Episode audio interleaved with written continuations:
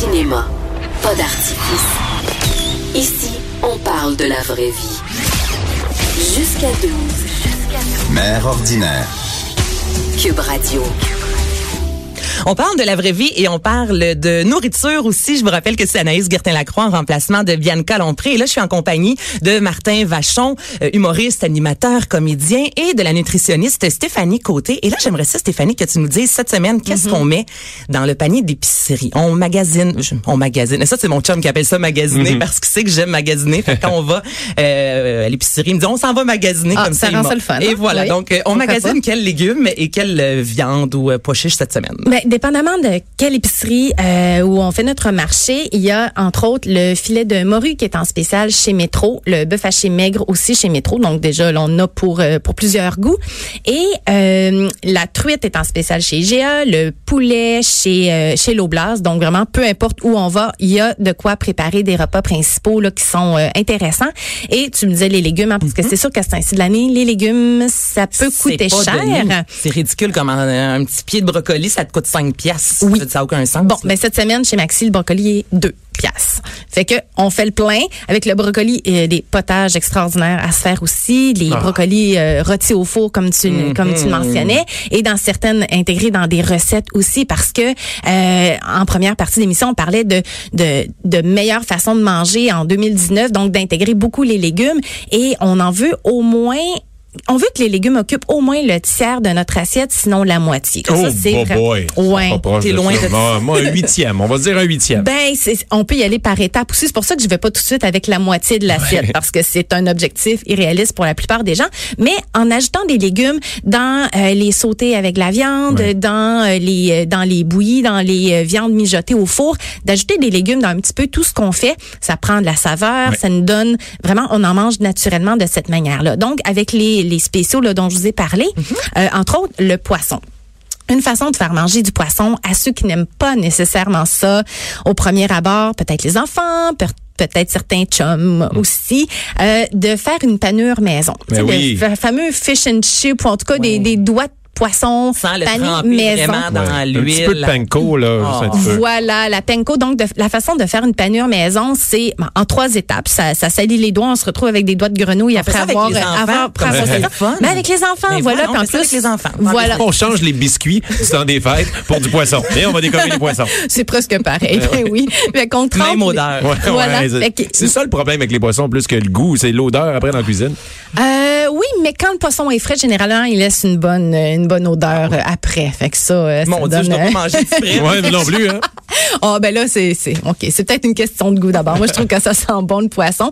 Donc faites-vous avec le poisson là, il y a une morue qui est en spécial mais ça peut être avec n'importe quel poisson blanc de tremper dans la farine, ensuite dans l'œuf, puis ensuite dans la panko et euh, d'assaisonner ça à votre goût avec des herbes de Provence ou du paprika fumé ou autre. Puis on fait cuire ça soit dans la poêle, soit au four, mais on a un poisson qui est croustillant, on accompagne ça avec un brocoli pas trop cuit, un peu de riz et ça c'est un repas qui est euh, qui est facile à faire et pas trop cher cette semaine. Mais là, un peu de riz, là. Oui. Là, ça, c'est les Ouais. féculents. Là, les, les pâtes, Ouais. le riz, les pâtes. On- C'est quoi? C'est-tu un tiers de l'assiette? Comment on doit en Mm-hmm. mettre? Moi, je, je sais jamais, parce que quand je tombe dans le riz, Ah, je beaucoup. plonge dedans. Ah, j'aime tellement ça. C'était mon truc pour manger des légumes. Moi, je prenais une, une, une- une pièce de viande, je prenais beaucoup de légumes, j'ai coupé Ouais. en petits morceaux, je les mélangeais avec mon riz, mais j'en mettais Ça, on du appelle riz ça un pokéball. Ouais, c'est ça. mais Je, je mélangeais ça. Mais je mangeais ça avec des baguettes, je mangeais ça avec une louche. mais ouais, fait que le riz, c'est combien qu'il faut mettre à peu près? Ben, c'est environ le tiers. Environ le tiers Ah, de l'assiette. En fait, l'assiette équilibrée, là, comme on la présente, c'est le tiers de légumes, le tiers d'un féculent, donc riz, euh, quinoa, des pâtes ou autre, et un autre tiers avec la viande ou le poisson. Euh, Fait que ça, c'est vraiment, c'est ce qui est recommandé, mais évidemment, il va avec euh, nos, notre situation actuelle, puis on augmente tranquillement pas vite la, la proportion de légumes dans l'assiette. Là, tu viens de dire quinoa. Ouais. Oui, quinoa, couscous, riz. Au Patate final, douce. patate- mais au final, est-ce que c'est pareil? Parce que souvent, on a l'impression qu'on mange une salade Ouais. de quinoa, c'est plus santé que si Ouais. on dit je mange une salade de, de, de pâtes. Ou, mais au final, là, sur papier, est-ce que c'est similaire en termes d'apport calorique? Euh, oui, en, si on parle de calories, c'est similaire. Mais si on va plus loin que ça, parce que les aliments ne se résument pas à leurs calories, on parle de, de vitamines, de minéraux, euh, de, de, de substances antioxydantes et et surtout de goût. Tu sais, les aliments ne sont pas tous égaux. Un aliment ne remplace pas un autre. La meilleure façon de d'avoir tout ce dont on a besoin dans notre alimentation, c'est de manger des aliments variés. Donc, oui, à un moment donné, du quinoa, à un moment donné, du riz, à un moment donné, de l'orge, du couscous, mais on varie parce que euh, de répéter toujours, toujours avec les mêmes aliments, là, non, on tourne en rond Mm. et euh, on, on se limite dans ce qu'on peut avoir euh, sur, sur le plan nutritif. Donc, c'est pas exactement la même chose. Mais si on se limite aux calories, c'est c'est très similaire. OK. Le guide alimentaire canadien. Maintenant, Oui. je veux savoir, on sorti récemment la nouvelle euh, version. Là, on a vu qu'on allait vraiment couper les produits laitiers. Euh, on parle de plus en plus de la viande qu'on devrait réduire justement de notre consommation. Donc, toi, est-ce que tu es un gros consommateur de viande? Énorme, énorme. Ah oui. En ce moment, même trop. Je le sais parce que je, je m'entraîne beaucoup et je suis en objectif de prendre du poids, prendre un peu de mâche. Contrairement à tout le monde qui nous écoute en ce moment, qui veulent perdre, moi, qui veulent perdre du poids après les fêtes, moi, je veux en prendre. Donc, j'ai une consommation élevée en protéines. Le matin, je mange de la viande, mais je peux manger du bison, du cerf, je peux Ouais. manger de la viande. T'as euh, mangé quoi ce matin? euh, du bison. Euh, 150 grammes de bison avec. euh, Sel, poivre et tout? Ou euh, non, non, non, rien. Beurre mais de avec pinot, un on peu. est le matin. Hey, hein. avec des œufs et du gruau. Beurre d'épines et bison, toi. ça te start une année, ça, sur moyen. ouais, c'est ça.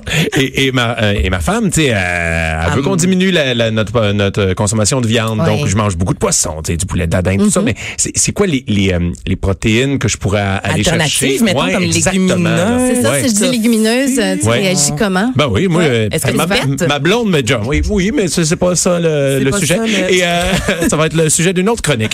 Et euh, Les et gaz de Martin le, tofu, ma blonde, ben ça, c'est un, c'est un bon titre de chronique.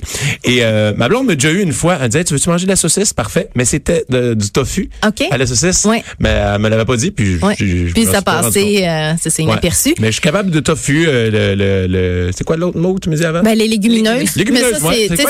C'est les- les- une grande famille. C'est les, Ouais. les pois chiches, les oui, lentilles, les beaucoup. haricots rouges, les haricots noirs et tout ça.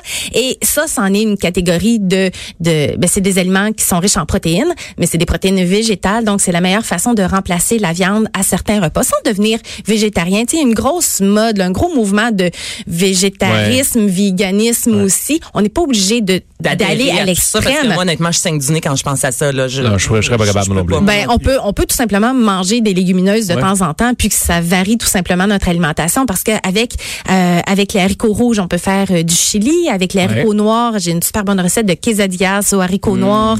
Avec, euh, tu sais, c'est avec du fromage, on trempe ça dans la salsa, dans le guacamole Mais est-ce qu'il reste du poulet dans, là-dedans? Non, là, moi, c'est ça. En fait, pour y aller euh, de manière progressive, on peut y aller moitié-moitié viande et légumineuses. Parfait. Par exemple, une sauce à spaghetti où on c'est mettrait de la viande hachée. Ah, lentilles ou encore tofu. Dedans. Euh, dans des dans du chili, on peut y aller avec de la viande et avec des haricots. Euh, la même chose pour les quesadillas, on peut mettre du poulet et des haricots noirs.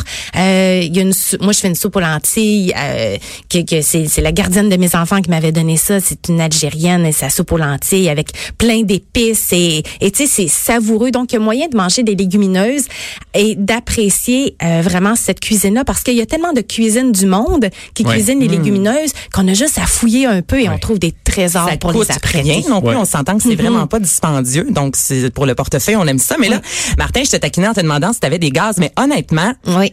mon chum, moi, hey, allô Jean-Philippe, excuse-moi de dire ça. Il est habitué.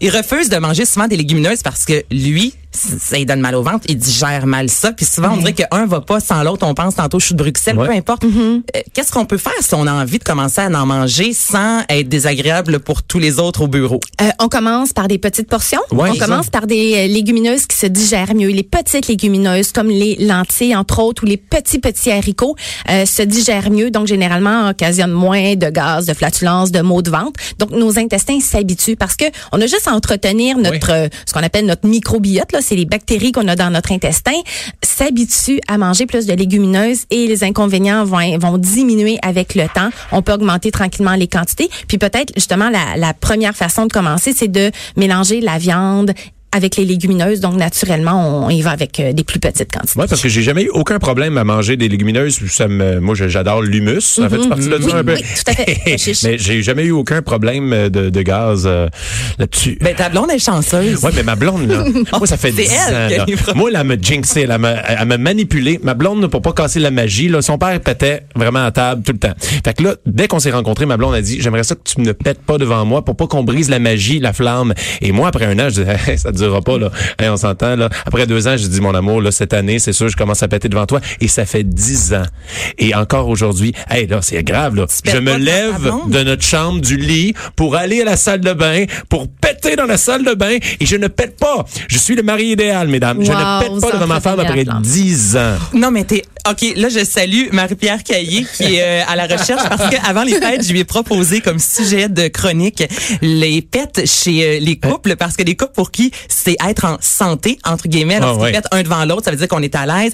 Et il y en a d'autres pour qui c'est vraiment le- la fin du euh, début. Alors, je suis désolée, Stéphanie, on. Ben ça va. Je, je pense à un sketch de Like Moi, entre autres, où la fille euh, s'échappe devant son, en fait, sa, sa conquête de la nuit, puis il trouve ça tout mignon. Ah, déjà, Ah. tu te sens à l'aise devant moi. Ça, ça dégénère évidemment. C'est un sketch de Like Moi, là, mais Mais c'est parce qu'on se demande toujours après, après combien de temps Ben oui. on peut. Hey, Mais nous, toi, ça arrive elle, de temps en temps, mais non, elle le fait pas. Elle. Si je l'entends aux toilettes, je l'entends aux toilettes, c'est pas grave. Mais moi, j'y ai dit, mon amour, quand on dit tu pars de la maison pour aller, on dit travailler, là, Ça, là. ne rentre pas à la maison tout de suite. Parce que dès que tu fermes la porte, c'est le festival des feux d'artifice qui part, là. hey, ça fait, non, non, non, moi, j'ai, pour garder la magie, on, et, c'est niaiseux, puis elle dit en blague, mais non, tu peux, mais on dirait qu'il y a quelque chose qui, non. barrière. C'est barrière, c'est, on dirait après le, le 7 ans, c'était c'était trop tard, là. Je, je, je garde cette magie-là, ça fait Allez, 10 ans.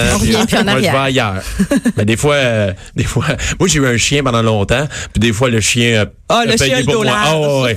Elle, elle faisait ses affaires dans la salle de bain avant de se coucher. Moi j'étais couché dans le lit avec le chien, puis elle rentrait. Ah, ça pue, t'as-tu pété? Non, ça doit. Ah, c'est le chien, Mia, mauvais chien. Descend du lit. Ah, hum, puis euh, le chien me regardait. large, hein? Ouais, ouais. Je pense que mon chum fait ça aussi. Je salue Baya. Hey Martin, tu restes avec nous. Ben oui, ben On oui. change justement de la pa- parentalité euh, et de la paternité surtout. Euh, après la pause, merci beaucoup Stéphanie Côté pour tous ces beaux conseils. StéphanieCôté.ca pour avoir euh, plus de détails. T'as des livres, on peut te suivre également euh, sur la page, ben, sur ta page Facebook. On tape Stéphanie Côté nutritionniste. vous allez me trouver. Super. Voilà, c'est un Ah, plaisir. hey, Bonne année. Merci Merci. d'avoir été là. Je vais on- manger plus de légumes grâce à toi. Yeah. Voilà, on se reparle après la pause.